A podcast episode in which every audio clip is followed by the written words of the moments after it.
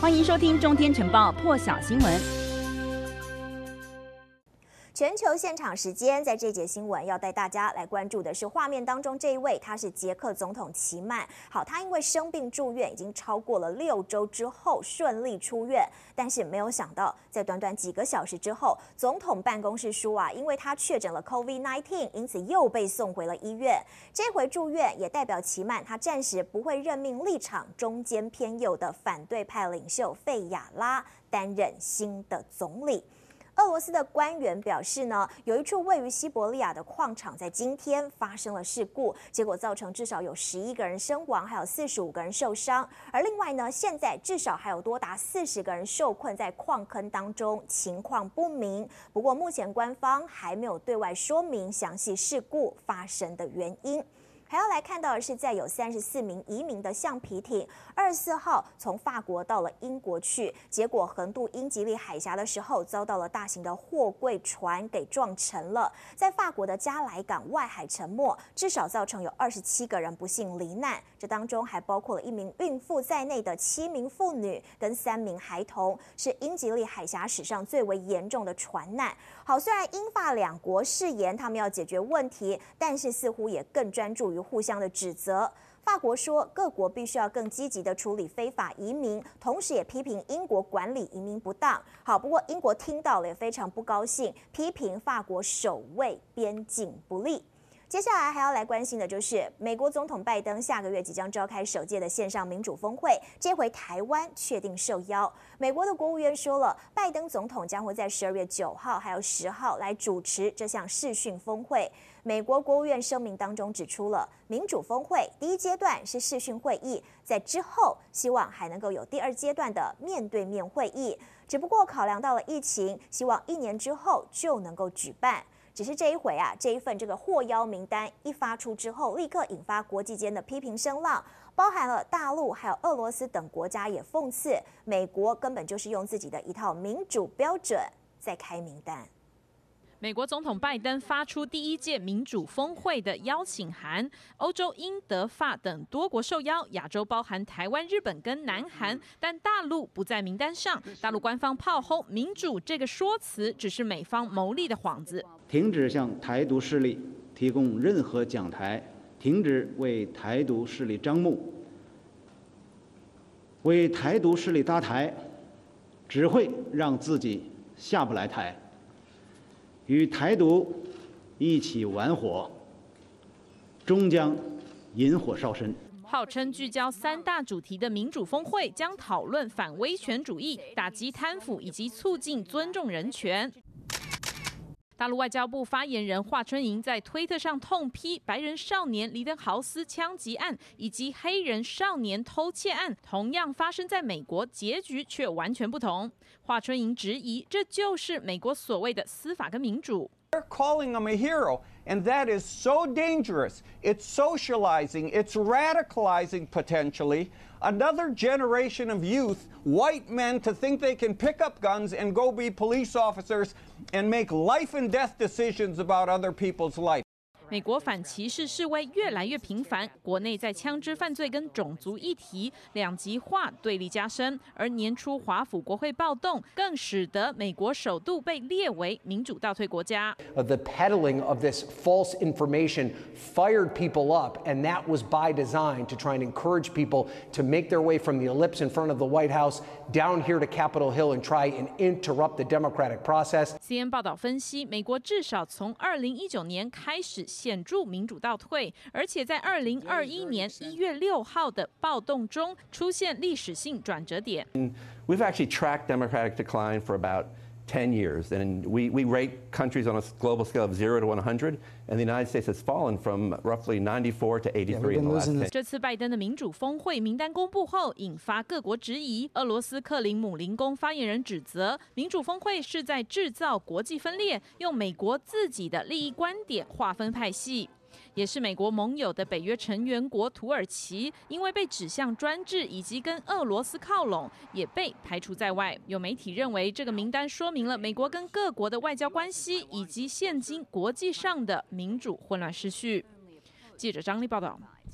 但是其实，美国总统拜登他跟习近平日前举行了视讯会议之后，可以观察到，包含了美中对立关系都不见改善。美国更是在台湾议题上持续的玩火，因为邀请了台湾参加线上民主峰会，但是没有邀请大陆。好，大陆的国台办严正声明，反对美国和台湾进行任何形式的官方往来。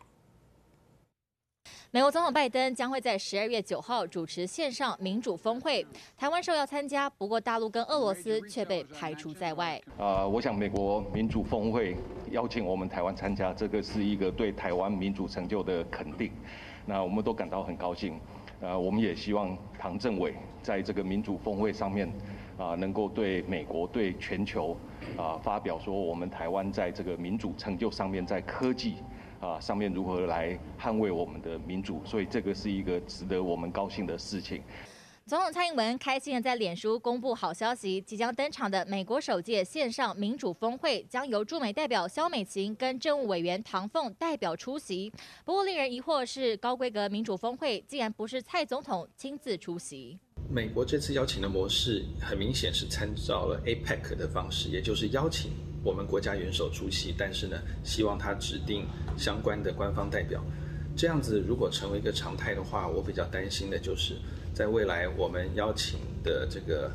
对象可能都会如法炮制。那这样子的话，我们在参与的国际的层次上面，可能就没有办法再有进一步的突破。这样的一种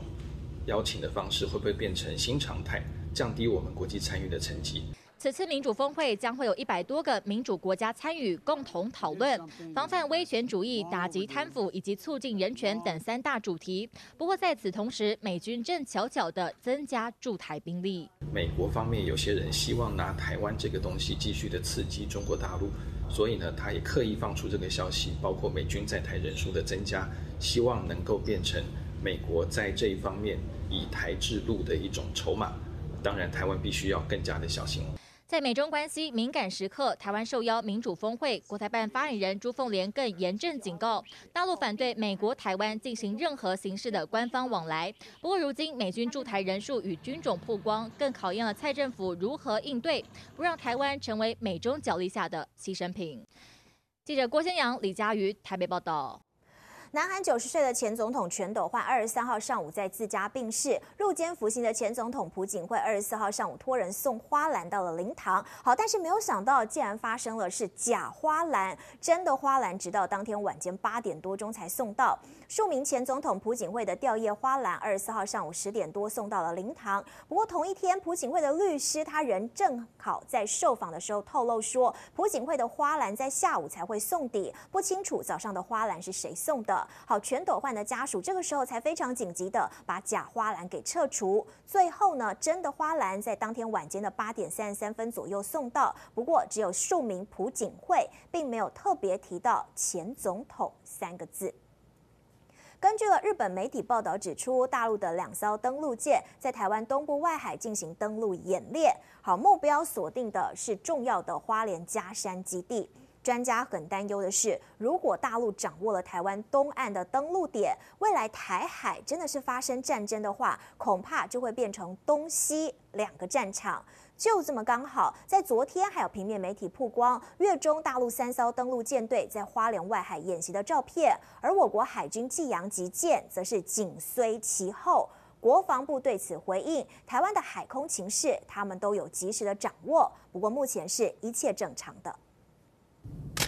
台海情势升温，日本媒体报道，十一月中旬时，由大陆两艘洞拐幺型船坞登陆舰通过冲绳与那国岛，在台湾东部外海进行登陆演习。日本官员认为，解放军这动作极不寻常，而目标可能就是位在花莲的加山基地。我们所有的重装备防备几乎都是在西岸，那相对之下的话，我们东岸的防守能力，我个人认为是比较薄弱。西部也登陆。